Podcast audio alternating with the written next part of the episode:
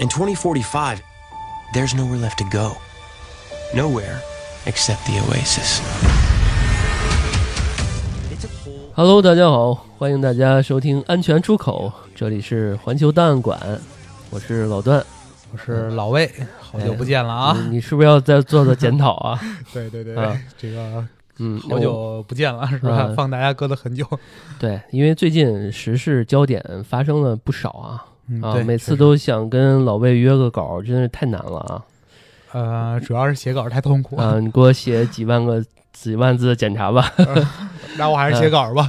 哎，那那个话不多说啊，今天我们来聊一聊，就是特别热的一个话题哈。嗯，对嗯，我觉得应该有很多 公众号还有嗯这个音频节目都已经说过这个，是吧？嗯。嗯，我希望我们这个这次聊啊，能尽可能的让很多的朋友能知道我们今天聊的这个，那也能开始对于这个这个领域哈有一些想法或者是一些深的感悟嘛。对。那我觉得卖了很多官司了啊，我们就嗯。直接说了啊，今天我们来聊一聊元宇宙，因为最近嗯好像全世界都在聊这个话题，是吧？对，啊确实，尤其是这个科技巨头，还有一嗯些投资人啊，都趋之若鹜啊。嗯还吸引了不是很多这种像我们这种吃瓜群众，是不是？对，咱们都是吃瓜群众，嗯，是，反正一有点什么事儿，只要是这种投资人还有科技巨头，哎，开始有点眉目了，我们一般都还挺愿意去多了解了解哈。嗯，确实嗯，嗯，那他们就肯定会成为这个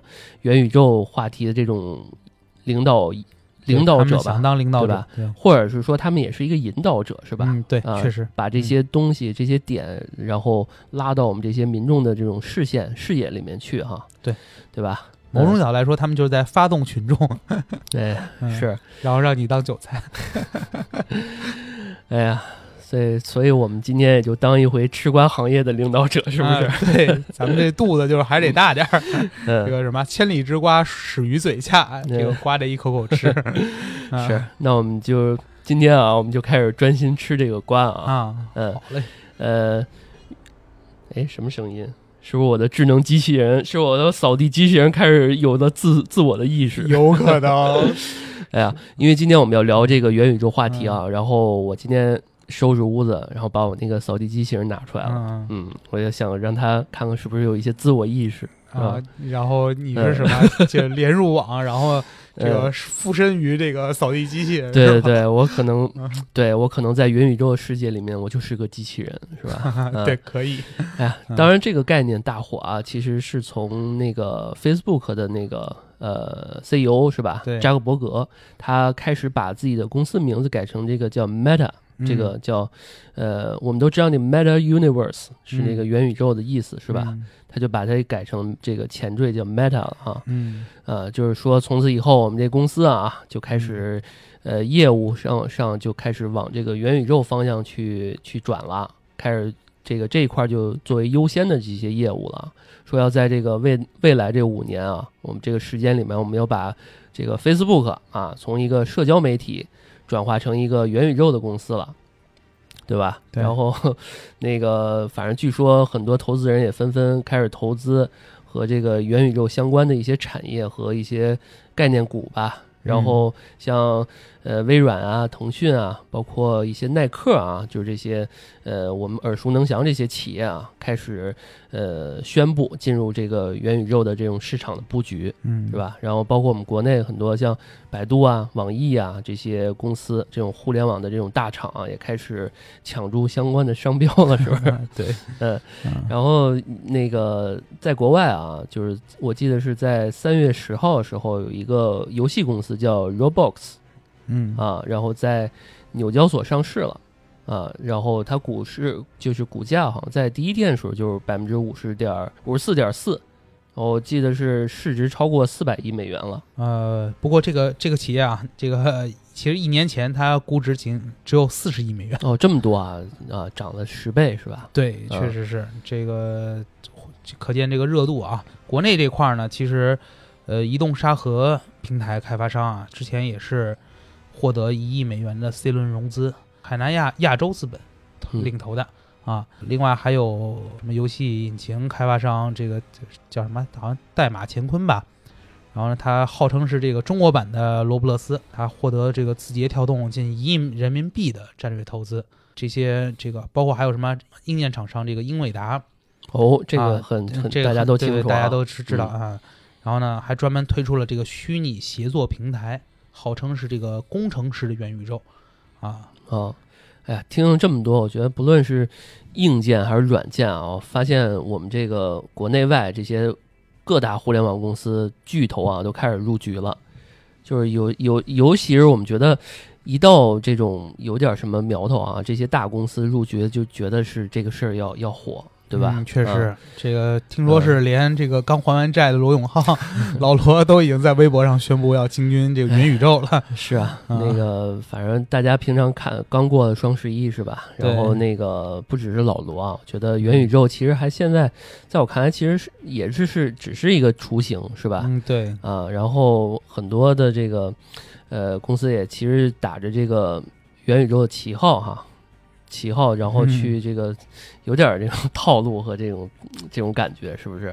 嗯，因为对，因为就我自己看到，就是现在什么元宇宙的这种什么课程、培训什么的，已经开始有了哈。就元宇宙，就是元宇宙还没挣钱，什么培训先挣钱了，是吧？对，确实，对啊这个有时候就是嗯，骗钱，有点像是。是我看那个嗯一节课卖好几百啊，因为这个虽然嗯现在我们出个好几百还行，嗯但是其实他基数大，学的人多，是不是？然后他靠这也就赚了不少钱，是吧？然后呃。哎，我们是不是也可以搞一搞这个？呃，挣点儿，我说不准这个电台不行，我们这个这个靠这个能挣点钱是吧？啊，这期节目收费是吗？对。然后包括我现在看还有一些什么类似于元宇宙的游戏是吧？对，嗯，它更前，但是我感觉更像是一种嗯传销的骗骗子，嗯确实有这样的，确实有这嗯样的。这个我反正我现在看这个资本市场啊，基本上已经成为无元宇宙不欢了嗯啊。它就是只要是和元宇宙沾边儿就疯狂投资，甭管你是什么行业，然后呢一定要这个提前布局一下元宇宙。嗯听说最夸张的是说有很多股民啊。直接会到这个他投资了的公司这个网站下面留言，说你们嗯有没有布局元宇宙？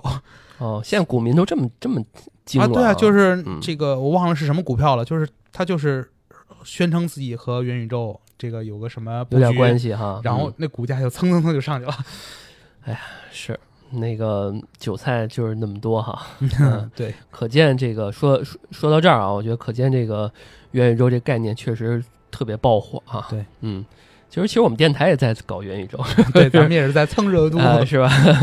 呃呃，所以说咱们这期节目啊，就是想跟大家聊聊最近这个火热的元宇宙到到底是个啥啊？然后它商业噱头是不是一个噱头啊？就是我们总说说一个东西火起来，它就是是不是噱头啊？然后是不是真像那些公司宣传那样啊？人们嗯这个有一种普惠这种人生啊，人类的未来生活这种蓝图，嗯然后，那那他是就是因为我们看过一些电影啊，是吧？或者一些科幻作品里面，他是不是又会最终会成为一种可怕的这种反乌托邦这种感觉？是不是？是那就此啊，我们今天也是呃仔细的或者是详细的啊，这个就我们现在所有的这种认知啊，聊一聊这个元宇宙，嗯是不是对啊？因为元宇宙其实现在都有本书了，但我觉得我们这一期节目也不可能聊得特别的深入，是不是？对啊，这个嗯，所以我们今天就简单聊一聊吧。啊，，其实就是说，刚刚老段说元宇宙还出书了，但其实现阶段这个元宇宙啊，大家其实对元宇宙都有各自的定义，就是各个公司啊对这个元宇宙是有不同定义的。我不知道你说那个出的书它是什么样的定义啊？这个嗯其实还是有争论的。啊，不过当然我也得说，总体上来说，其实大家对元宇宙的基本特征其实是有一个普遍性的概念吧。这个我们先先可以先看看这个维基百科对元宇宙的定义啊哎，啊，这个元宇宙的要素就包括啊，这个包括物质世界和虚拟世界，一个全面运作的经济，包括化身和数字资产在元宇宙不同部分的可转移性啊，元宇宙将会是去中心化的，将有许多公司和个人在元宇宙内经营自己的空间。元宇宙的其他特质还包括这个数字的持久化和同步，啊，这意味着元宇宙的所有事件都是实时发生的，并具有永久的影响。啊，元宇宙的生态系统包含了以用户为中心的要素，例如这个头像身份、内容创作、虚拟经济、社会可接受性、安全和隐私，以及这个信任和责任。嚯，这个定这个维基百科定义可真够长的啊！听起来其实有点抽象啊，呃，就只是一些只言，呃呃片语的一些小词汇，我是能听得懂的啊。嗯但是整体听起来还是有点抽象。呃，老魏能给我们简单总结一下吗？啊，行，这个定义啊，就是这刚才念了一长串啊，对，是不是抽象？对，确实有点抽象。啊这个，但是其实里面还是强调了有几个点，咱们应该还是能听出来的哎，啊，比如说这个虚拟经济，这老老听到哈。，对，还有这个去中心化啊，嗯然后同步实时、同步实时啊，嗯还有虚拟身份，也就是说，我们能在虚拟空间里做现实世界里能做的任何事情。哦，所以说这个宇宙，这个就跟 Facebook 起那个换的名儿，这个 Meta 哈，嗯其实它就更强调是这种圆圆的这个概念，是吧？嗯，也，就是说这个超越的圆的对是的嗯啊，是吧？啊，那个据说元宇宙这词其实最早还是源于，呃，特早之前，应该是九几年那个美国一个作家叫呃尼尔斯蒂芬森啊，嗯以及一个科幻小说叫《雪崩》，是吧？对，因为我们看找到一些资料里面好像都提到这个小说了哈。对，啊，他在书中其实就创造了一个合成词叫 Meta Universe，呃，这个构想了元宇宙的概念。然后在这个他这个小说里面啊，就是这个《雪崩》这个小说里面，元宇宙其实是一个虚拟的城市环境，然后这个城市沿着一条一米呃一百米宽的这个一百米宽的这个道路发展啊，然后这条道路铺设了一个黑色球形的这种星球上，然后这个虚拟世界中的土地可以被购买。大家可以在上面开发，呃，这个建筑是吧？然后元宇宙的用户可以通过个人的这种虚拟现实眼镜儿，就是我们现在说那种嗯 VR 什么的啊，对，然后公共的虚拟现实眼镜进入这种元宇宙，然后并在客户端进行交互。哎，老魏，这个设定感觉听起来还挺耳熟的，是不是？确实，啊这个嗯其实元宇宙就不是一个新概念。这个许多咱们耳熟能详的这种科幻作品啊，其实很早以前就探讨过啊，人类如何通过这个虚拟现实技术在另外一个虚拟空间里生活，只不过没有采用过这个元宇宙这个词儿对，啊。你像这个咱们能能马上想到的啊，经典的这个电影《黑客帝国》，哎，这个都、啊都看过、啊，对对，嗯它里面就描绘了一个反乌托邦的世界，这个大家生活在这个矩阵里头，然后这个矩阵就可以看成一个元宇宙哎啊。啊，就说到那个《黑客帝国》就很久远了啊，嗯那就是比较近的，就我们那前两年上映那《头号玩家》，对对吧？是不是也是这种设定啊？是吧？对，它就是、就那里面的那个绿洲啊，其实也是一个元宇宙啊。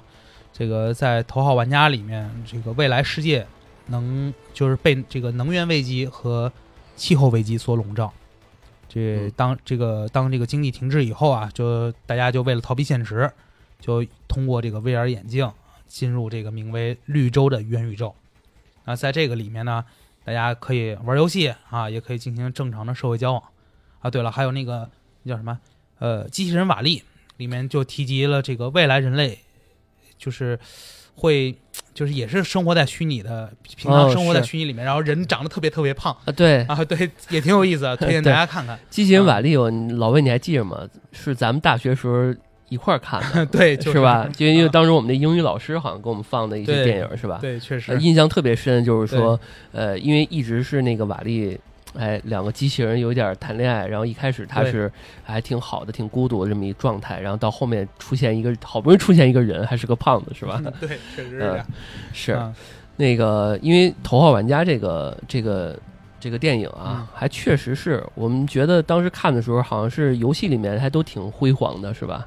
但是现实生活中好像感觉有点儿就是落寞、衰败，然后贫民窟的那种感觉哈，对对吧？所以说，其实呃，这个大家只要看过这些经典电影啊，其实对于元宇宙应该都有一个直观的一个想象，是吧？嗯，嗯确实，呃，通俗的讲吧，这个元宇宙其实就是它以沉浸式体验还有拟真感作为特征，然后它是这个第三代的互联网，就比起现在的互联网，它能给用户提供更嗯身临其境的这种感官体验吧。嗯，或者可以简单理解说，呃，是你看到的现实世界的虚拟版本，也可以更夸张啊，它就像那个做梦一样啊。哦，所以其实不管怎么解释，这个元宇宙其实它就不是一个新概念，而是一堆呃经典概念和技术想象的重新包装。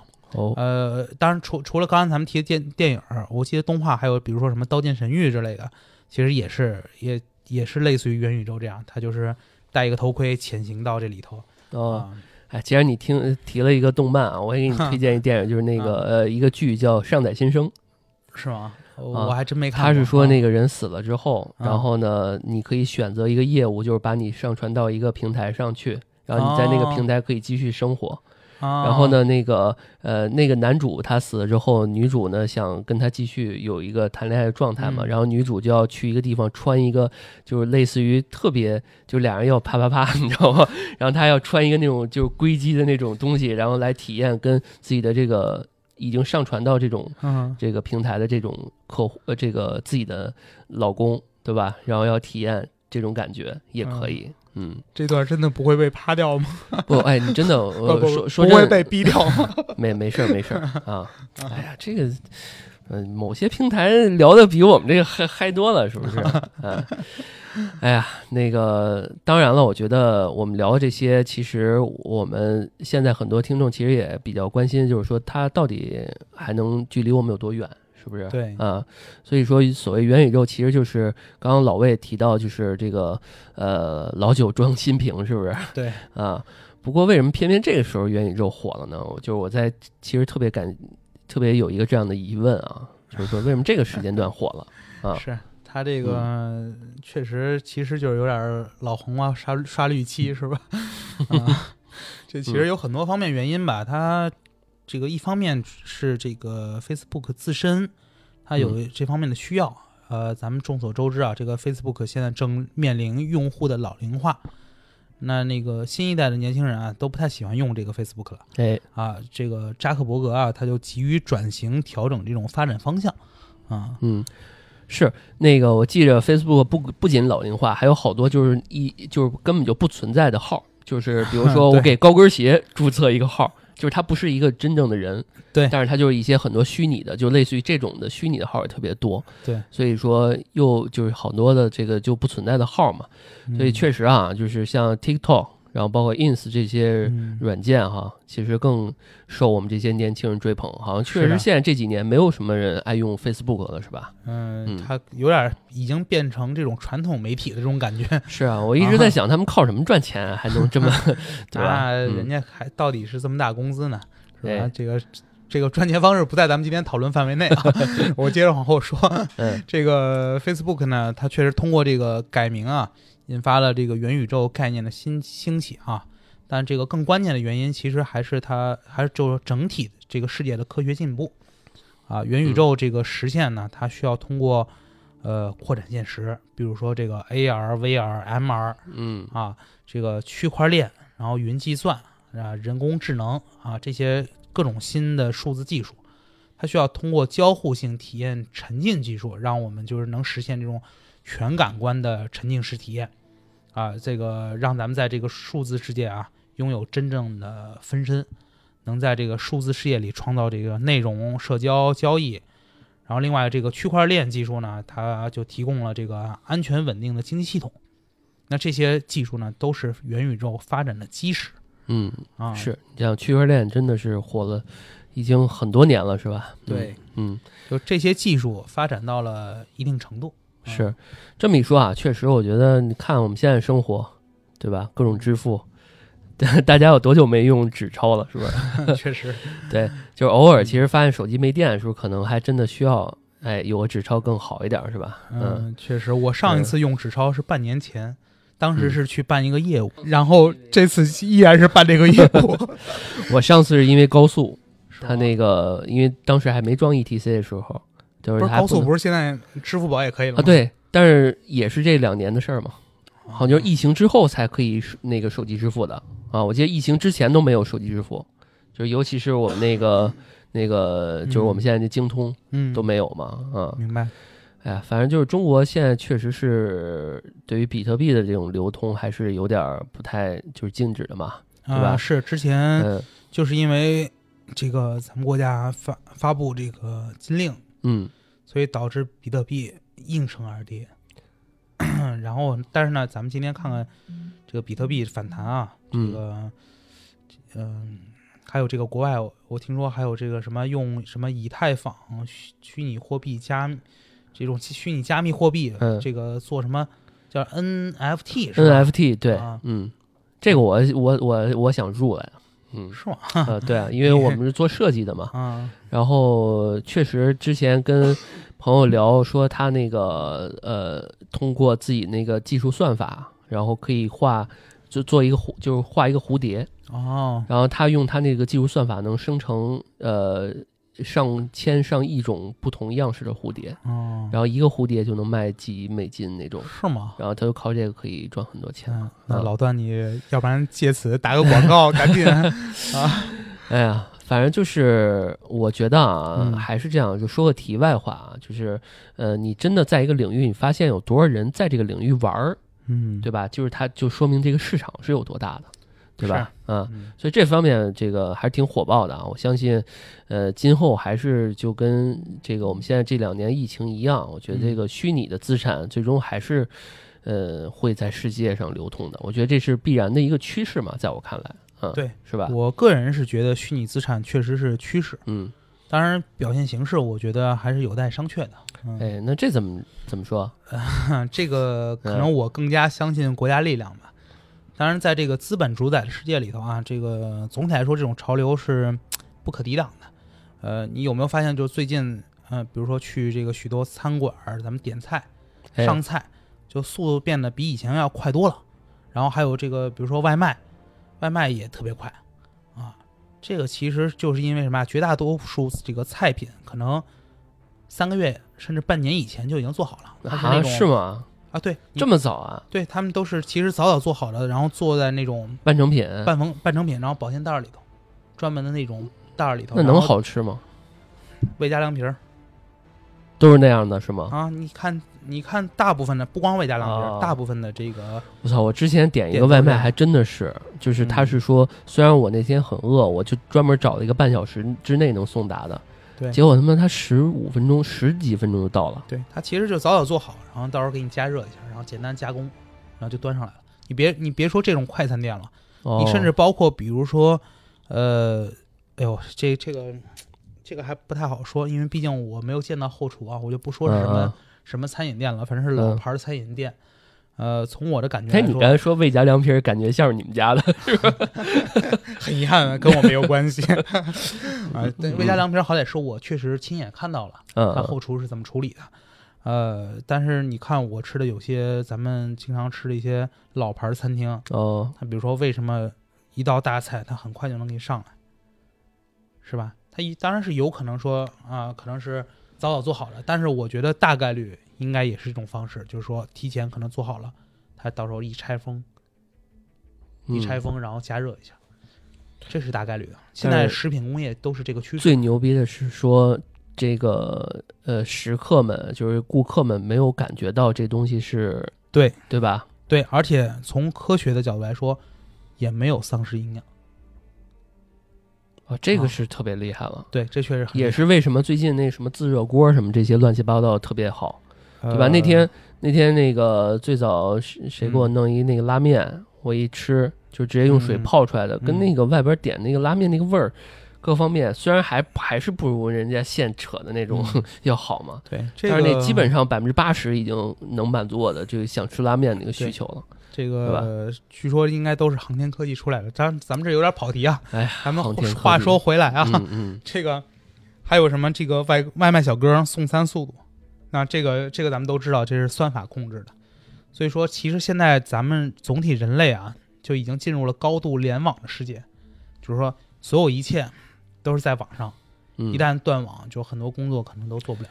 哎，确实啊，好像这些呃改变一切，就像在为这个元宇宙做准备，是不是？对就是有些东西它成功或者说它起来是必然的，是不是？啊。对，哎呀，将来说不定很多人获取收入的这个地点啊，估计就会从我们现在常坐这种办公室，就会变成元宇宙哈，就靠 虚拟的世界去赚钱，是不是？是啊，啊，机器人就会代替人类完成每天我们这个大量的基础性的工作啊。我们每天是不是在床上一躺，戴着头盔是吧，嗯就可以赚钱了啊？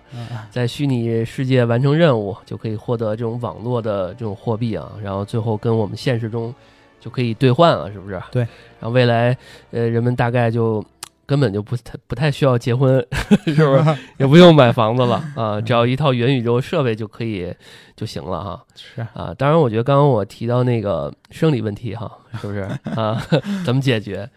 那那我觉得可能也不是问题啊，是不是？我们找一个机器人男友，是不是？机器人女友，是不是也可以解决是，啊？因为现在已经很多有什么碳基导硅基的这个 转化，是不是？我不了解，哎，你怎么，呃，我一个结婚的人不了解。哎，那个对吧？嗯说不定，说不定啊，生理上也可以从线上解决了。嗯，呃，这还真不好说。就我。跟你说，那个嗯最早那个 ASMR。嗯 AMSR 是吧？嗯啊，那个叫颅内高潮嗯那个词，嗯就是其实它是可以让人有一个生理上的感觉的。嗯，啊反正呃，先这么说吧，客观来说，这个 AR 游就是 VR 游戏嗯，，VR 游戏比较这个出彩的，好像听说都是某些十八禁的游戏。对吧？对 啊，然后某著名的嗯那个网站哈，十八禁的网站啊，是不是也有 VR 的那个 tab？这我就不知道了。呃，然后呢，这你说的这确实还有可能，呃，嗯可能通过大脑的刺激，可能将来就能把一些你说的生理问题，可能就直接在大脑内解决了，而且可能这些都已经不是那么远了。我记得好像这个就是马斯克好像就已经在研究那个那个脑大脑芯片 啊。嗯嗯那说不准什么时候可能我们就会实现这个。而另外，咱们想想，二十年前我们能想到今天网络事件会变成这样子吗？咱们都是从拨号网络开始的，对咱们是经完全经历了网络的发展。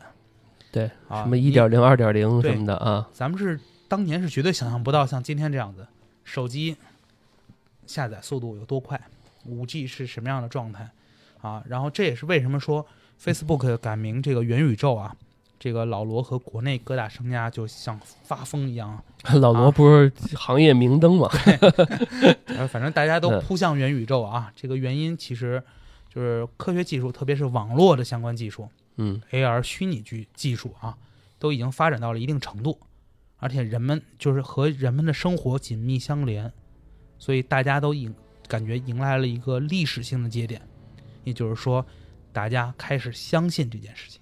嗯，就是相信元宇宙的到来，对，是不是？确实是。嗯。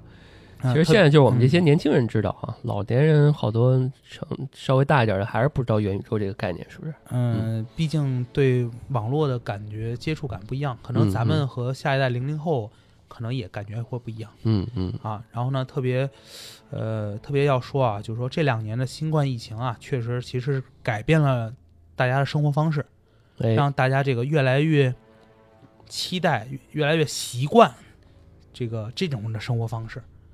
然后比如说那个，就是像你前面说的这个什么疫情疫情期间，这个就就你前面说的，其实就和咱们疫情期间在家办公其实是差不多了啊，只不过就差在可能说在交互体验上嗯啊。那所以说 Facebook 它其实只是一个导火索。嗯，是，我觉得如果不是一个特别牛逼的行业或者一个趋势的话，不至于说把自己公司名儿都改了，是不是？对，哎这其实也是嗯哎，他的一种决心吧。哎所以说真正原因啊，还是说技术发展和疫情带来这种生活方式的改变，是不是？对，然后元宇宙离我们到底有多远啊？这个我估计其实还是应该有很多年的啊。嗯，现在就概念阶段是吧？嗯呃，就是就是大家相信它可以到来，嗯。然后呢，但是离真正到来还应该有很多年。它的因为它的构建需要这个很多技术啊，啊、需而且需要大量的企业，包括从政府到行业整个生态的这种共同携手。啊。它不是一家企业，就不是说 Facebook 说我、嗯。我要搞元宇宙，它一家就能搞成的。啊，因为它这里面还需要什么五 G、六 G 啊，还有这个云计算什么等基础网络设施嗯啊，还有什么计算处理和感知单元这样这种底层技术啊，嗯还有比如说什么可穿戴的设备、脑机接口，这这个马斯克在干这个事儿啊，还有这种等，就他这这种交互设备，还有包括你更更复杂什么触觉反馈啊、脑波交互，然后还有那刚才咱们提到什么付费系统的区块链是吧？虚拟货币啊，然后还有什么三维引擎、地理空间这种空间计算啊，另外还有什么设计工具、空间及物体扫描、数字商务等等等等等啊。然后，当然这你再再往这个宽了说，什么一些表现形式，比如说什么广告、社交啊，什么教育合作啊，这种啊电竞购物，这些都是体验啊。这涉及的方方面面很广。对，就刚刚老魏这一块儿，其实真的是有很多是技术层面的，是吧？有些是对对对，这个叫什么体验层面的，是吧？体验层面其实已经说我们相对来说比较好理解了，是吧？对，嗯，所以说其实，哎哎，这里面我有一个点啊，开个脑洞啊，嗯你嗯，就是现在我们是五 G 是吧？对，六 G 到底是啥？其实我们现在也不知道，是不是？我们只是说先把这个概念、些词儿先说出来，是不是？嗯。六六 G 咱们就不展开讨论了吧。六六 G 说的有点多了就，对啊，然后你包括你嗯其实像马斯克的那个星链计划，这是嗯。实实在在在落实的一种，嗯，那这这可复复杂了去了，咱们另开一个话题，下回。对，嗯。呃，但是我觉得是这样就是有些时候我们估算一个事情的时候，我们呃还没实现的时候，我们总觉得，哎，还还有很远。但是嗯这个最终现实或者是科技的进步总是比我们想象中要快，是不是？对，呃，虽然就是呃是这样，但是我觉得像在这种 Facebook 这种这种体量的公司的这种带动下啊，对，呃，大量的这种公司啊，什么资本啊，就开始往前这种运作，然后很多的这个钱啊、资金啊，就可以涌到这个行业里面去了。所以我估计应该会比我们想象中的要快，是吧？对，嗯。就，是可以说这个元宇宙的到来，它肯定是一个定局。哎，啊，它只不过就是说时间早晚。嗯。啊，对。呃，那么既没既然已经成为定局啊，那我们就得聊一聊元宇宙对我们的影响是什么，是吧？嗯是，那既然说影响，我们就得有好的有坏的，是不是？啊对，嗯，这呃，既然啊。啊，你要说啥？然后嗯。这个，嗯。那我我我就说吧，顺着嗯老段的话来说，嗯这个影响呢，就是得辩证的看嘛，是吧？嗯，咱们事物都有两面性，有好的有坏的。这个前两天呢，我是看到一篇这个关于元宇宙的文章，哎，呃，我我是觉得特别好，所以呢，我这里我就说一说吧，就是里面呢，他就把这个元宇宙的好处啊，首先归纳成加速现实的数据化。哎，又有点抽象了啊，这怎么说？这个现实的数据化啊，它本质上还是将现实用理论和工具进行概括。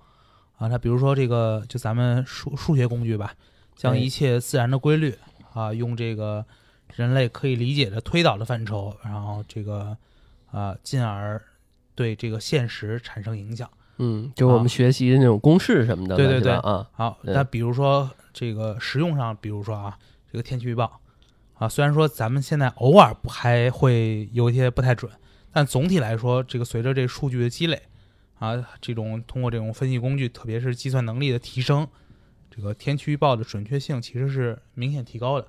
我记得咱们可能咱们小时候天气预报还经常不准，但现在的话，起码说，在一个地区大致的气象变化，其实是已经很准的了。嗯啊，是就是基本上可以视为说，呃，他预报的天气是大概率事件，这个不发生反而是小概率。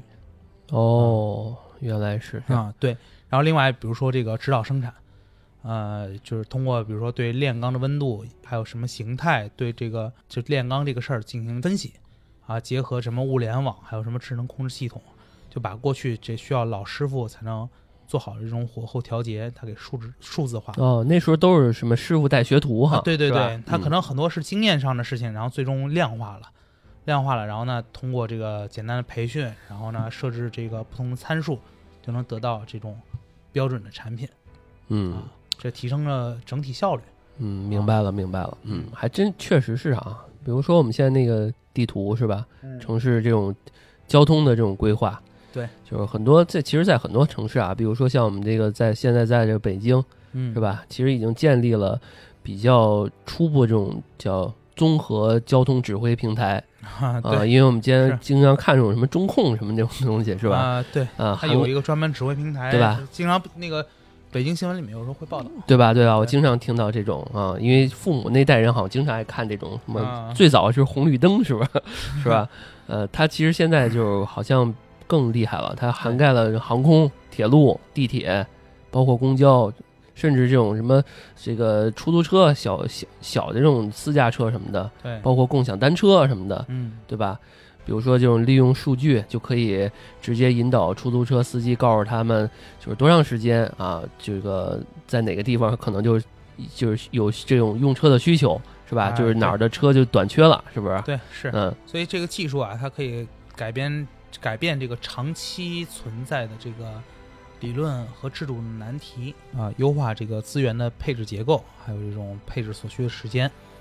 这事实上啊，这个现实的数据化，其实也可以说是互联网时代以来咱们整个世界发展的主旋律啊。几乎所有行业，只要是还没有实现数据化，啊，其实都是还有机会，还需要改进。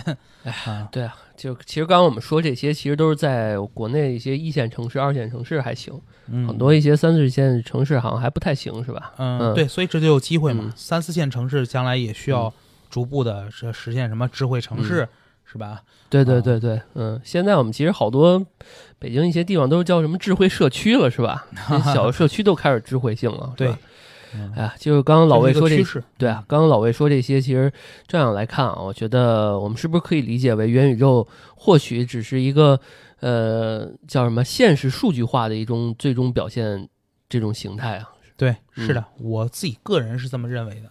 哦，嗯那其实很多时候我们把一些东西变成数据化还挺好的，是不是？至少很多事情，呃，不会比较准，是吧？不会出错啊。其实它还是一个比较好的这种影响，对，这是一？个好的趋势。哎嗯，那呃，说到好的，这这还也也得有点儿些不足的，是吧？有点坏的影响，是不是？对，是嗯，那么坏的影响有什么呢？啊，是，就是这个咱们前面说的，就是说这个现实的数据化啊，啊，也就是说把这个现实用数据描述，让这个数据更好的服务于现实，啊，这是以现实为主，数据为辅。但是呢，如果咱们把这个关系啊搞反了，变成这个让这个数据现实化，那也许咱们就离他们前面说的那些反乌托邦故事可能就不远了。哦，为什么这么说呢？这个客观说吧，这个人啊都是有惰性的，就是咱们大部分人其实都缺乏自控能力啊。这个但凡咱们可能有自控能力，可能个个都是什么哈佛、清华毕业，人无完人嘛，是吧？是嗯，这个一旦虚拟啊，这个可以满足大部分人的这个需求啊，其实就是仅仅只需要一点点物质啊，保证生存。那你嗯觉得这个世界会变成什么样子？那应该就跟那个《黑客帝国》差不多了，是吧？哎，是嗯这个，所以说啊，这个数据现实化，其实就是说指这个人类沉溺于这个虚拟世界，从心理上把虚拟作为自身的现实。这个刘慈欣就、哦你知道吧？大刘啊他曾三体的嗯对对对，他曾经就表达过一个观点，说人类的未来啊，他要么是走向这个星际文明，要么就是常年沉迷在 VR 的虚拟世界里。如果在人类走向太空文明之前就实现了高度逼真的这个 VR 世界，那这一定是场灾难。哎，确实啊，这个大刘确实说的对啊。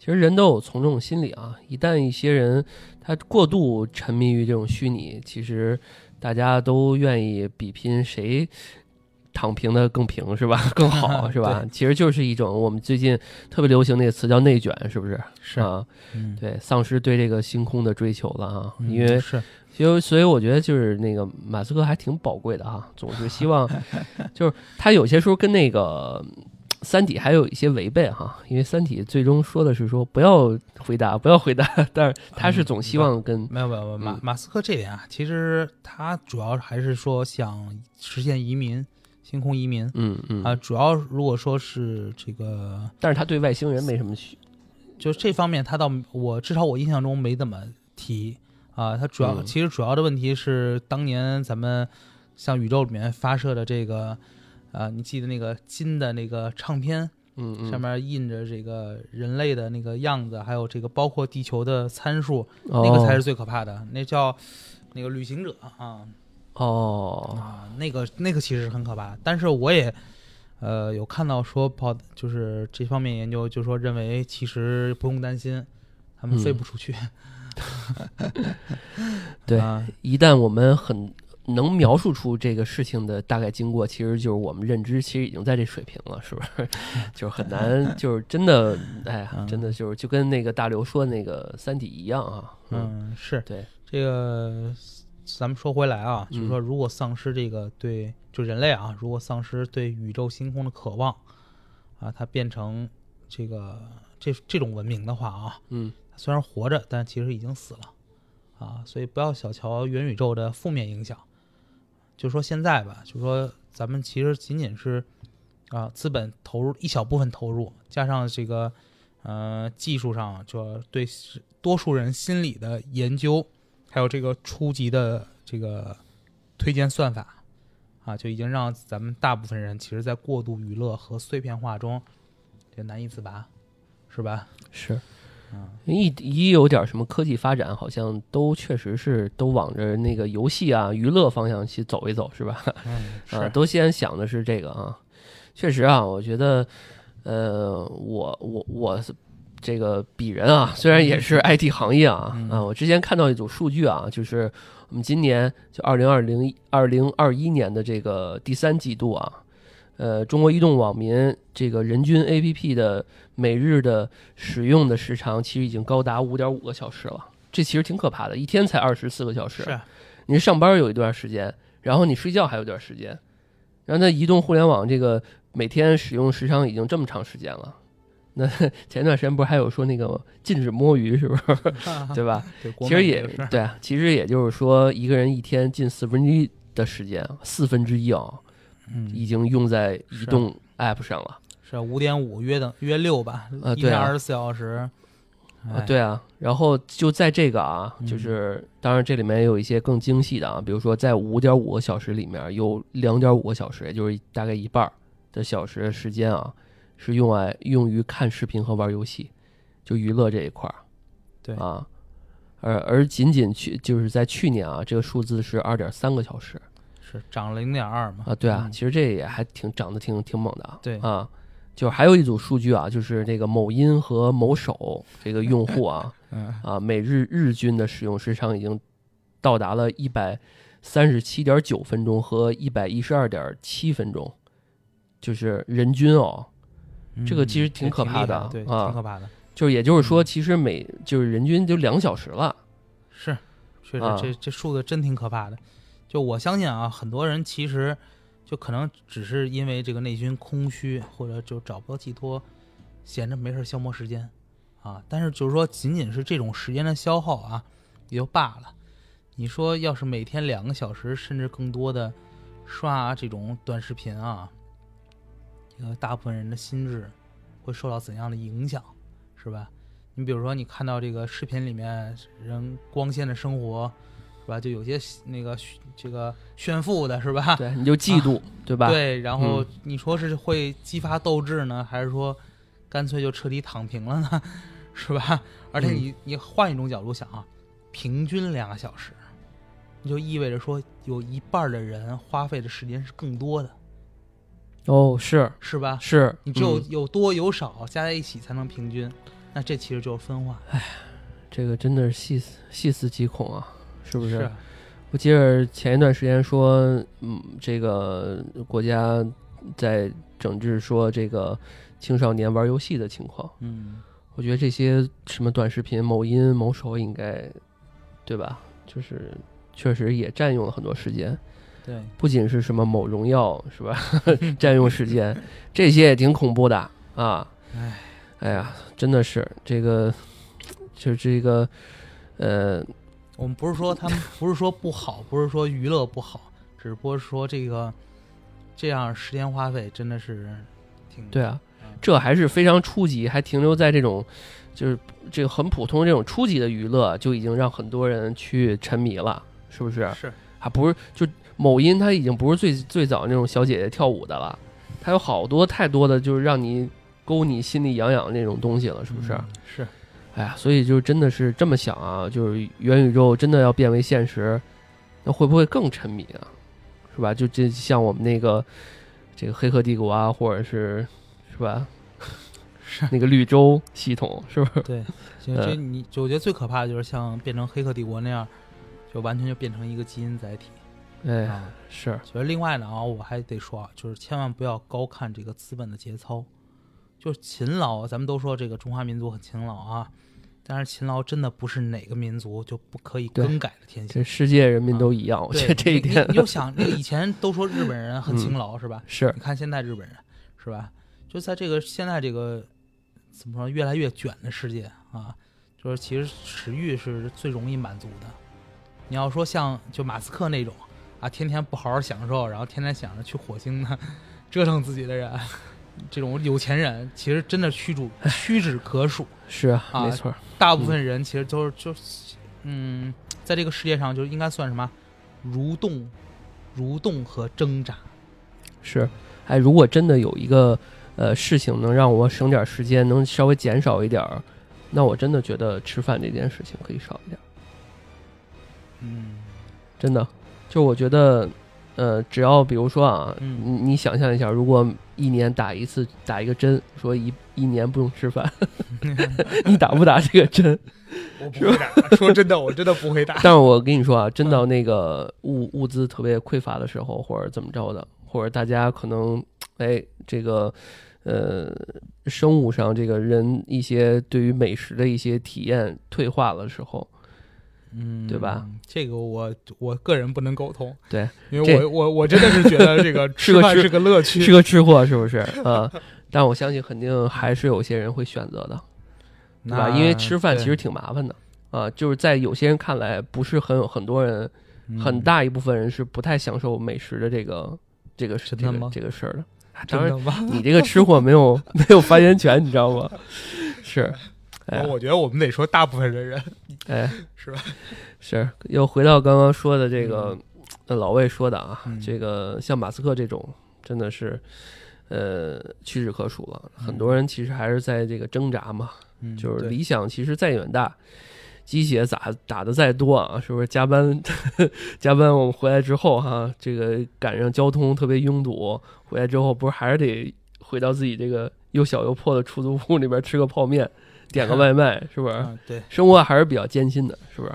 嗯所以这个就及时满足啊，这种短暂的娱乐其实更符合人性对。，及时满足啊，啊对就很快的这种快餐的这种，嗯，对，它只要符合人性啊，就是意味着说这是最好的生意啊。它只要生意，还是落在生意这一块儿，嗯只，要生意再糟糕、再残酷，它一定会引来资本的这种血腥的狂欢。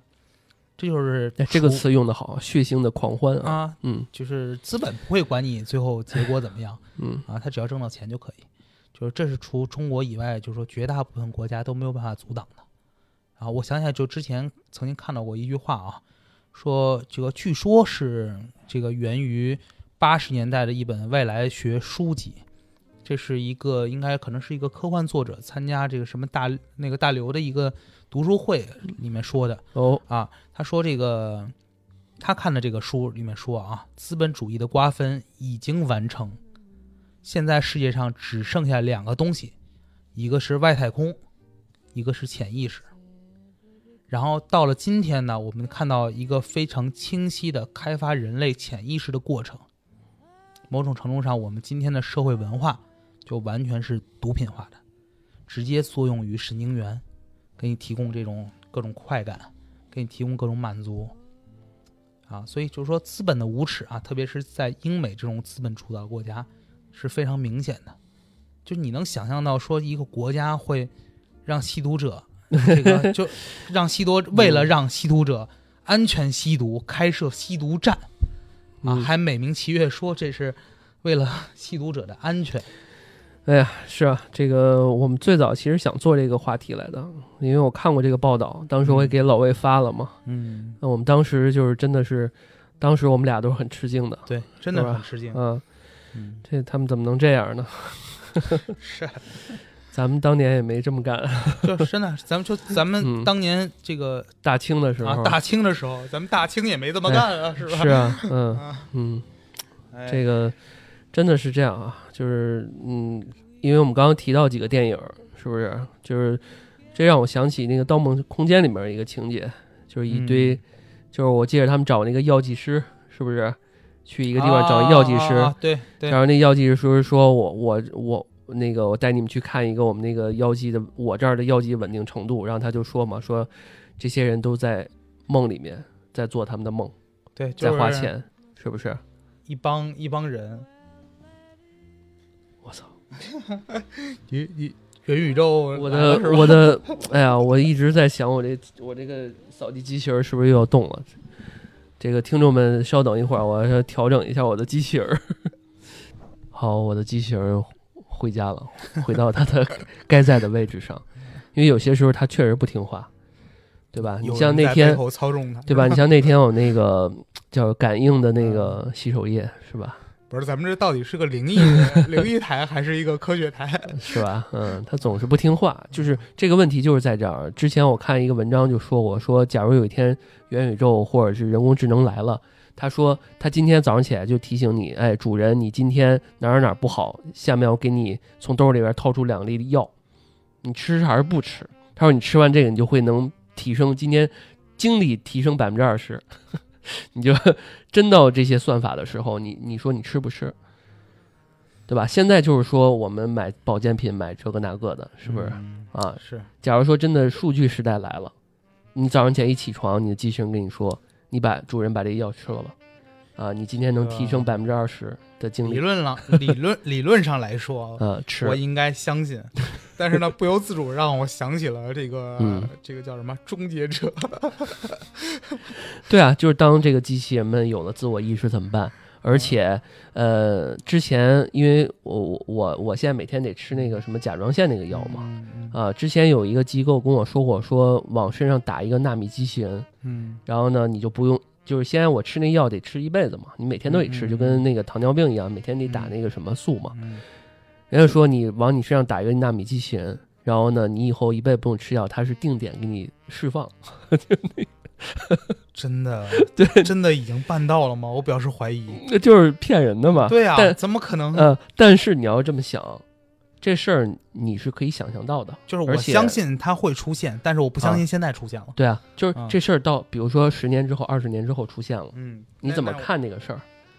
对吧？而且癌症这个事儿，嗯呃，还是能治愈的嘛，对吧？未来，所以我们还是这个，这个其实其实有些这个技哎术是我们是可以预想的。这个你像包括比如说像纳米机器人这个事情，嗯呃，以前我看过一本网络小说，啊、它里面就提过，就是说可能将来人类会成为一个和纳米机器人共生的一种半硅基生命，那我觉得是有可能的。那可能这也是一种元宇宙的实验方式。对啊，到那时候，呃，很多的呃心理学和哲学嗯一些书，全都要改啊，对吧？对，就是可能整个人就会变对啊成另外一种这种对你那时候怎么对你，怎么看待你嗯自己的自我意识这个问题，这是吧？就变成哲学问题了。对啊当然，，咱们从好了想，比如说你再也不用背书了，对啊，对啊。你随时大脑就可以联嗯，网。对，比如说你跟我说说老段你最近好吗？然后呢，我如果我机器人回答会说会问你你怎么知道我好，对吧？那这这就有很多种方式。我出于感情先给我发一个体检报告。对啊，我我我要是情感层面说，嗯，你好啊，对吧？你我我我很好，你也好啊，对吧？我能联系到你就是件好事儿。对啊，嗯，那话呃说回来啊，我觉得刚刚提到那个《盗梦空间》，就真的是很多人都在愿意去花钱去做梦，对，是不是？就是愿意在那个世界里面这个不出来，对吧？是嗯、这个元宇宙到来，不知道会不会也这样？嗯，所以就是说，这个元宇宙就是个乌托邦嘛，是吧？这个既然人类改变改变不了现状啊，他嗯就会用脚投票啊。一旦进入就说这种阶段吧，我相信对现实世界失望的人会越来越多的转向能够这种啊及时满足自己这种小欲望的这种元宇宙啊，就像这个咱们之前看电影《头号玩家》里面表现这种，嗯就是然后就整个西方世界可能就会对民众和精英阶层的筛选机制，它又多了一个啊，多了一种这种新的筛选机制啊，意识形态斗争可能就在会在那里就变得更加隐秘，并且更加激烈。哎，都能上升到意识形态吗？啊，是这个，你看，如今就咱们现在啊，这个网络世界啊，就其实已经挺深刻的影响咱们的行为了，哎，呃，甚至改变现实世界的规则。你就举个最简单的例子，大家其实都看到的啊，美国大选里头，社交媒体的作用啊，特别是 Facebook 发挥的这种作用，就是最好的例子。你想，特朗普当初上台的时候就利用了 Facebook 啊，但是呢，他不是很爱玩 Twitter 吗？啊，对，啊，不是，对对，Twitter Twitter，我说错了，我说错了，嗯这个 Twitter 啊，嗯然后呢，这个美国两党，这个它的争斗其实就是一种内部的意识形态斗争。然后就是说，你能想象到说一个企业去封杀一国总统？但是 Facebook 做到了。嗯，所以大型的互联网企业其实它影响力，真的是非同寻常，可见一斑啊，是不是？嗯，这次 Face Facebook 通过改名啊，引发了元宇宙的这个兴起。其实它就，呃，其实他要做，其实就是这个世界上的一个一个帝国，是不是？对，就是嗯这个新世界的一个帝国。嗯，他表现出这种，呃，就还挺急躁的，是不是？也正说明他一家其实做不起来，他这他他要他要做做早就做了，是不是？对，是，嗯，所以，但是他还要做这个扛旗的嗯，啊，就是因为他确实是因为我们刚刚一直提到，就是从他这个是一个关键节点嘛，对吸引大家，就是把这个事儿引起一个重视，加大一个投入，然后大家一起都来摘这个元宇宙的果子嘛。对嗯他等于相当于他做扛旗的，然后呢，希望说这个扛旗的他最后总能落个果子嘛，是吧？对，作为这个引导人是吧？都都盼着这个呢嘛。对嗯然后所以基本上吧，就是说，其实业内专家啊对这个元宇宙它其实是有个共识的，就是说随着这个数字技术的发展啊，哎，这咱们人类将来一定会完成从现实宇宙向元宇宙的数字化迁徙。就现在其实都是在一个迁徙的过程中啊，但从一个文明发展的角度来说啊，就是像这个无穷大和无穷小的技术探索都是必须的。这个元宇宙的发展啊，其实就是向无穷小探索啊。当当然这是当然无穷小肯定还有包括粒子上的无穷小啊。然后呢，它这个是向内迁徙的，但是从一个文明的角度来说，它一定要尽还要还需要同时做到尽可能一切像这种无穷大的，也就是说哦宇宙探索啊。那向其他星星系迁徙，毕竟太阳系也是有这个没错。啊年龄限制的，是吧？它呃，我记得太阳系是将来迟早有一天会和这个仙女座啊星系这个相撞，是吧？那个时候，嗯是吧？当然咱们不说那么远了啊，我活不到那时候 这个嗯反正总之与我无关。啊，就是但那会儿咱们都是一一捧土了，是吧？是啊，这个但是这个主要还是关系到这种发展空间的问题，是啊，咱们只有往外走才有发展空间。这就是一个以由近和由远的这个边界的这个感觉啊。嗯就是其实从这个角度讲，元宇宙其实感觉很有可能成为一个叫什么圈禁人类的一个陷阱，嗯，确实，是不是？你你就想感觉有点可怕了，感觉。对，嗯你就想吧，就是说，如果是咱们在元宇宙内部看啊，就是好像就什么都有了对，什么都有。啊，然后嗯什么你想要什么都会出现啊，然后这个满足很容易，及时满足嘛，是吧？嗯啊，然后呢，但是咱们如果从外部看啊，它其实就是一个封闭封闭的系统而已啊，是它从物理上来说就是就是这么大啊，最多也就局限于一个宇宙。那人类那如果说你就沉迷于元宇宙的话，那怎么走出去？是吧？没有前途可言。哎所以就是很多时候咱们这人类啊，又拔高了啊。咱们这人其实就这样，嗯就是费费力啊，一铲铲的挖好这个坟墓，最后往里一跳是不是？核武器其实就是这样，气候变化是不是？也这几年也嗯是这样啊。就是现在我们今天聊这个元宇宙，或许啊，也其实也就是这样，嗯，是吧？就是缓缓慢的打开，开启通往一个灭亡的一个大门了。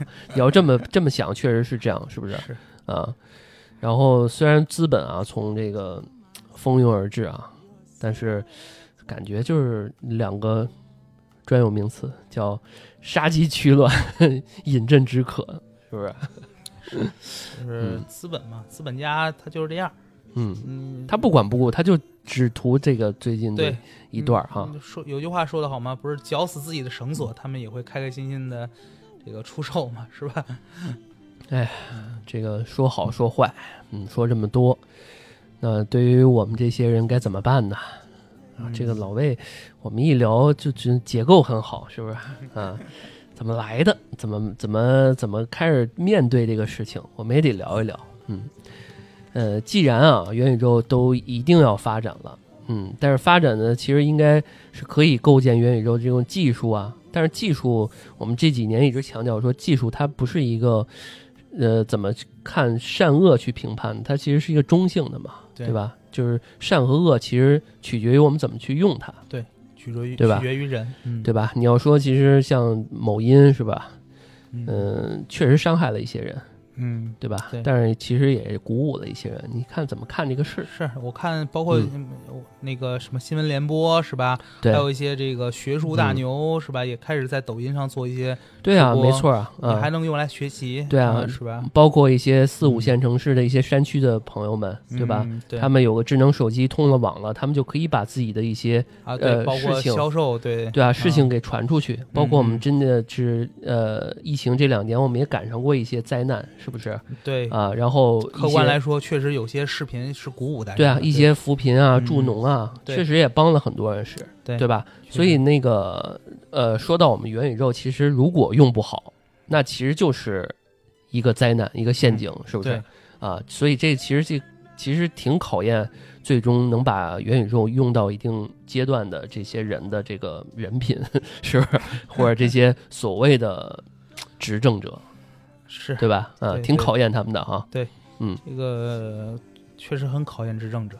这个因为毕竟很多规矩是执政者来定的啊没错，啊，这个说是就说，要是不能这个始终坚持啊，这个嗯物质第一，嗯，这个元宇宙确实我觉得是最终会成为叫什么奶嘴娱乐。什么叫奶嘴娱乐？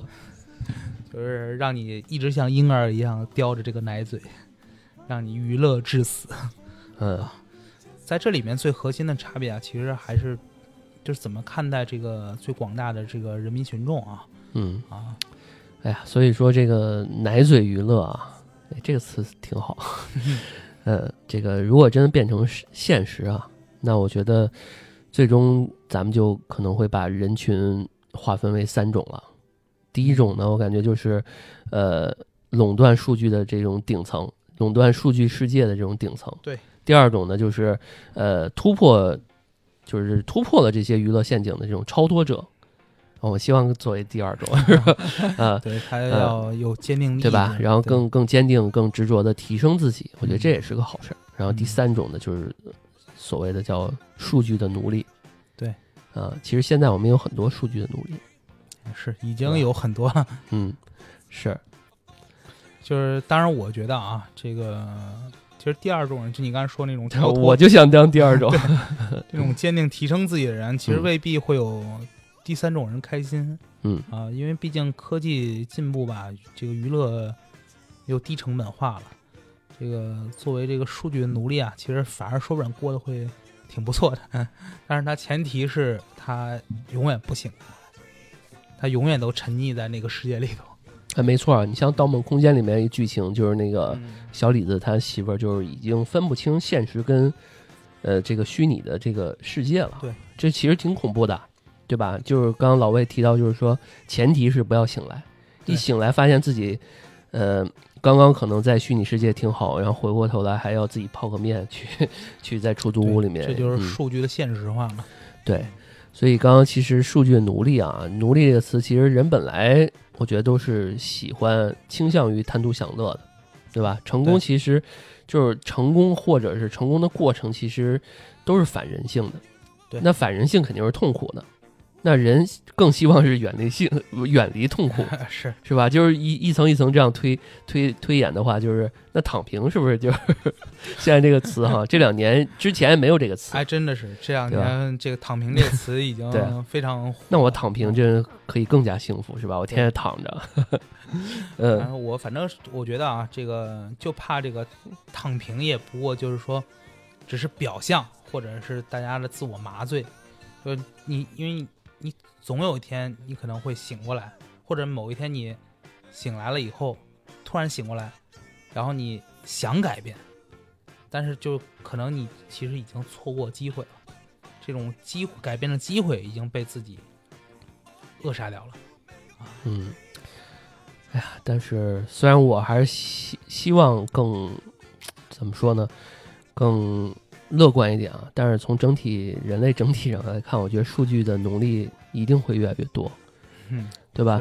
其实，呃，一一个事儿挺可怕的，就是我们现在觉得我们自己在一线城市，但是有些三四线城市，他们可能有些地方刚通网，他们可能刚享刚刚享受这个某音或者某某手的这个娱乐，他们才刚刚开始，嗯。对吧？所以其实这些会越来越多。比如说，呃，这是我们国内啊，就像国外，比如说美国，他为了应对疫情和这个社会矛盾啊，他就会大力加强这个奶嘴文化。就刚刚提到那个，是吧？一个月几百美元的这个呃食品，几十度的这种电，就能让一个人安心，彻底的安心在底层了。就是他没有太多的这种欲望。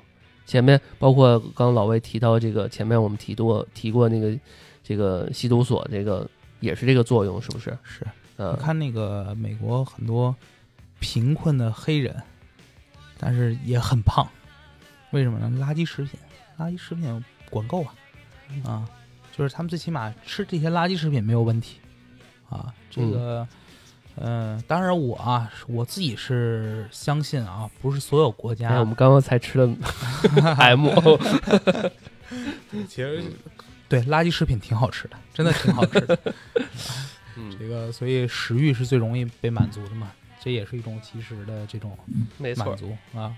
当然，我相信啊，不是说所有的国家、民族，还有这种可能群体上啊，都是这样子的。我我不相信的啊。就我相信，就比如说在咱们国家，就是说，呃，你像前一阵子就对这种过度的娱乐化，就做出了要求，必须刹车。没错啊，嗯虽然就是一开始可能有些吃力不讨好吧，就是有些呃沉迷在这种娱乐的人可能会强烈反对。那比如说像那些饭圈儿是吧？小鲜肉，对吧？啊，对，娘娘化，啊，对，嗯痴迷于这种流量明星的这些人，对啊，他可能会比较反对啊。哎呀，所以说挺好啊。我觉得政府对会对这些不法流量明星有一些惩治啊。有些年轻人，呃，甚至还发出了一些过激的言论。啊，是但是这种人还是少嘛。嗯、这个这点的话啊，我觉得必须得说，咱们得谢谢这个马列主义 啊，这个唯物论啊，这以及就是说，就咱们这些这个一位就是曾经领导过咱们中国的这些伟人啊，就是就我今天正好看这个，这说一句题外话，就是我今天看了一下这个呃卢克文写的这个。大清帝国衰亡史，啊、哦，这个我推荐大家可以看一看，啊，这个写的挺好的。这个我印象挺深的，就是说，呃，中国这个革命在这个世界革命史上都是最伟大的，啊，然后，呃，这先辈们咱们就先不说了啊，这其实是题外话，咱们主咱们就说后面，你比如说像毛主席，毛主席是真的给咱们塑造了一个新世界。彻底把旧的一切都打破了。他可能有一些这个，呃，做的错误的地方，但是瑕不掩瑜。他是功绩是非常伟大的，他教授了我们真正理解事物的这种思维。啊，然后像邓小平，比如说邓小平说那句“科学技术是第一生产力”，他就极大的就是他就跟跟我们强调了这个科技的重要性。咱们从小都听过这句话，对，没错啊，嗯所以就是说让这个咱们国家啊就走向了一个正确的发展道路，然后而且就影响了这个数代人的这个中国人的底层认知，就是嗯让反制在中国寸步难行。对，那你相比之下，你看美国，美国其实现在很反制，嗯没错，那时候也就是受那个呃邓小平的影响啊，嗯，之他说完这句话之后，很多人小时候的励志的梦想就是当科学家，对。对吧？真的，我小时候也是从那时候，呃，那个强调这种感觉啊，啊对。暴露年龄了，对啊，就是小时候我们就是我跟老魏这个这个年纪的啊，嗯。小时候理想，老师一问，尤其是小学的时候，嗯。梦想都是当科学家，对。对吧？啊、对。这个科学家、军人，然后这个老师。老师啊对啊。主要就这几个，就是奉献这一块儿的啊，对对嗯这个咱们咱们国家的文化上来说啊，这嗯个总体来说是其实就是偏向唯物的，嗯就是偏向于这个世俗的啊，然后在在通过这个革命的过程中，这个马列主义的传播啊，我们更加明确的，比如说在唯物啊，在相信科技啊这方面，然后就做到了被加强了。嗯啊，所以这其实都是呃，就是帮助我们走到今天这一步的重要的原因之一没错。啊。嗯，呃，所以说回来啊，确实是这样，就是呃，说回到元宇宙这个技术这一块儿啊，我觉得，嗯、既然有这样的技术出来，或者有这样的概念出来，我们就拥抱这样的技术，对吧？对呃，如果是必然要发展的话，那呃，既然这么大的一个技术的一个改革，我觉得肯定关系到我们未来的一个发展，是不是啊？尤其是国内的一些发展。嗯，那这技术其实是确实，我们就今天聊的这个感觉啊，确实是可以提高，比如说娱游戏呀，是不是？娱乐呀，啊，嗯。都是这些相关的一些趣味，那难免其实会让人觉得有点儿容易沉迷，是不是？对，嗯，那我觉得结合刚刚老魏说的啊，我觉得国家其实能做的就是尽可能的还是限制过度的娱乐化，因为我们呃如果太于沉迷的话，我觉得历史各个国家哈，如果一个王朝或者是一个阶段过度沉迷，都不会有好的结果，对，是不是？嗯所以在这里面，我觉得国家在这方面的一些这个做法就是真的很好啊。对，这里面我觉得呃技术发展的需求啊，当然也很很好，但是呢，人们的这种放松得到了一些呃这个健康啊放松啊，我觉得得到一些呃需求，我觉得也不错。但是这里面我觉得还是大家要做好这个平衡，对吧？这个平衡很重要。对，为什么我们做什么事情都要适度啊？对，嗯，平衡好娱乐，然后这个健康放松，然后这个还有可能就是大家日还是要立足于这个物理现实的状况。对，啊嗯，啊，就是呃，我觉得啊，就是说这一切啊，总体来说，元宇宙还是挺遥远的。没错，啊但是，但是我们还不能因为说一个比较遥远的可能，可能就是比如说它可能会像黑客帝国那样，是吧？嗯，那我们就放弃这个元宇宙相关技术研发，这是不可以的。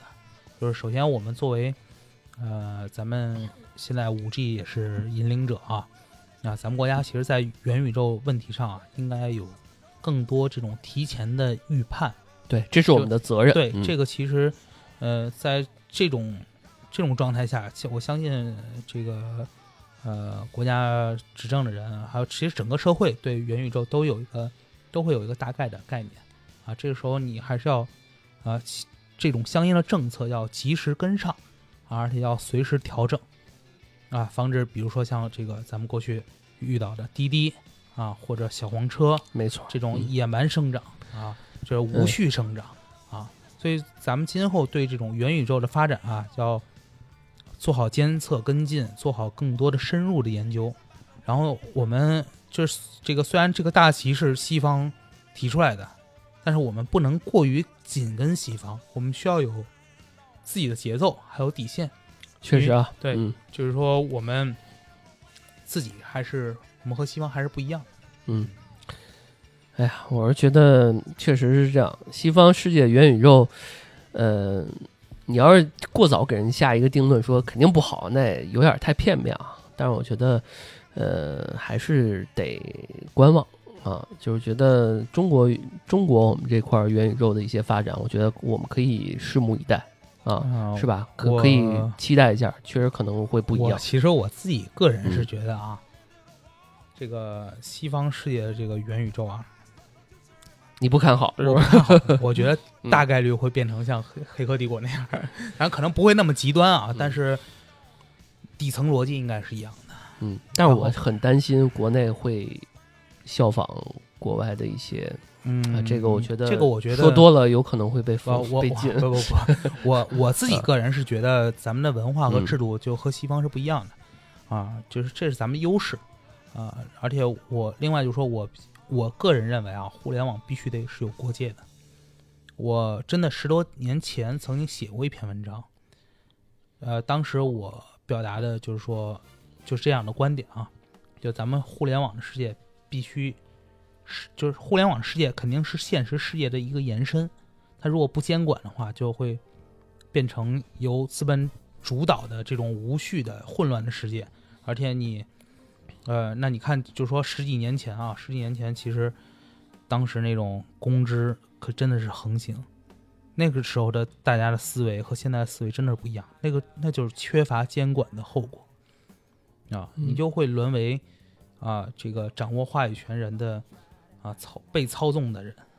是啊，确实啊，我觉得，呃，尤其是在网网上，我觉得确实是应该是少不了政府的力量啊，每不然每个人在资本面前都跟提线木偶一样，我觉得谈不上什么自由。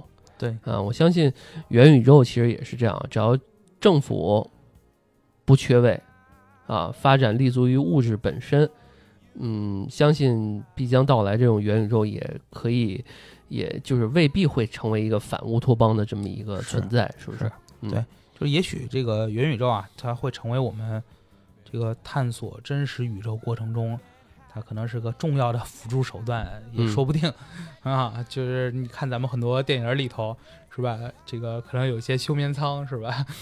嗯，异形期 是吧对。嗯，休眠的时候我，我现在一提到休眠舱，我就想起异形，是吧？嗯，对啊，这个休眠的过程中，我们能干什么，是吧？这个我觉得元宇宙可能都是一种解决办法啊。嗯，哎呀，这个肉体休眠，精神在 元宇宙玩狼人杀是吧？打牌是吧？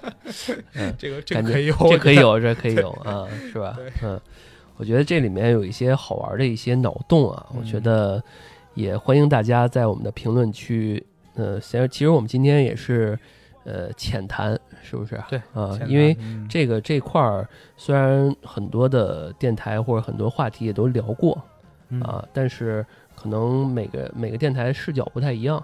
对啊，但是我们环球档案馆还是从它的呃一开始怎么来的啊，嗯到现在怎么一个发展过程，到现在我们对于整个过程的一些理解，对进行了一个坏的两方面，对吧？嗯一个全方位的一个剖析。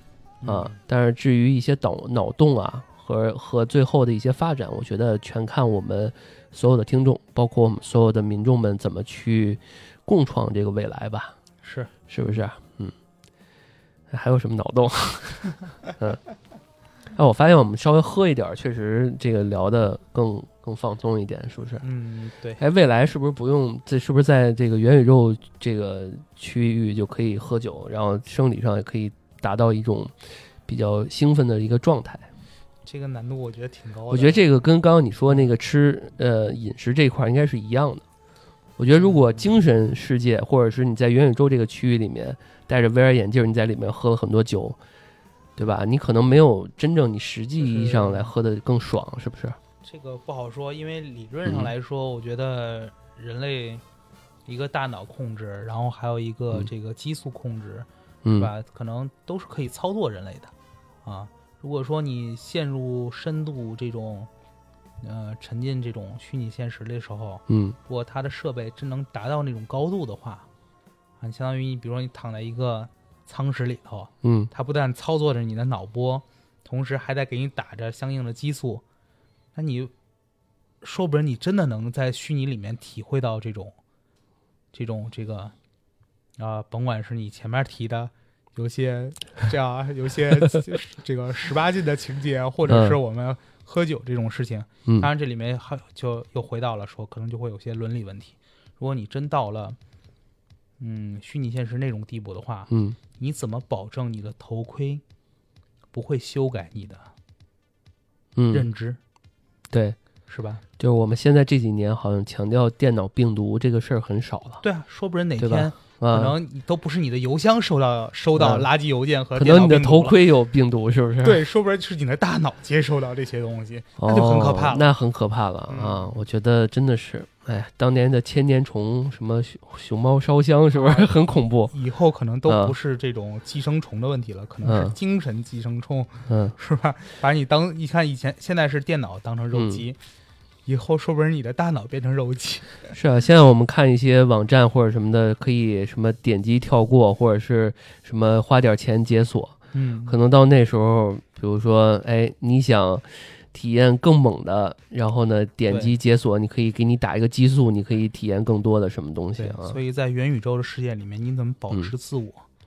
怎么这个就是保持自我的存在，然后限定就是让让自己不受外界的影响，嗯，这可能也是个问题。所以那时候真的会存在那个问题，就是说我是谁，我从哪里来，我到哪里去，那个灵魂三问的，对啊，会重新考虑这三个问可怕的，嗯你就想说不准，你你能接收这些信息，嗯也就意味着它可以修改你的信息。嗯，就跟你的手机一样，你当你手机增删改查，对啊，嗯不是对。你你你特别明显的就是咱们用嗯。这个，呃，比如说用就就就现在这个系统嗯。啊，安卓系统，嗯。你是要点击点击说我允许修改你的这个这个什么什么通讯录了，读取修改你的通讯录，读取修改你的媒体文件，是不是？那你点了以后，它都是可以真的可以修改的，只要他想。对啊，你可能简简单单点了一下，可能，但是你不知道这个所谓的厂商或者是系统会背着你干了很很多别的事儿，对，对吧？嗯，所以有些时候前一段时间。你咱们不是未来要聊那个环球影城嘛，是不是 啊？然后我又补了一篇那个变形金刚，我看那些那个就是那个小的那个机器人它真的是改了好多东西啊！就是你无形中你可能就是外星的一些哎变形金刚这种东西，是不是就改了你的系统？哎呀，这个感觉到了啊！行吧，那我们今天就到这儿。行，嗯，行，感谢大家收听我们的安全出口，这里是环球档案馆，我是老段老魏，啊，我们下期再见啊，再见啊嗯，拜拜。嗯，嗯来。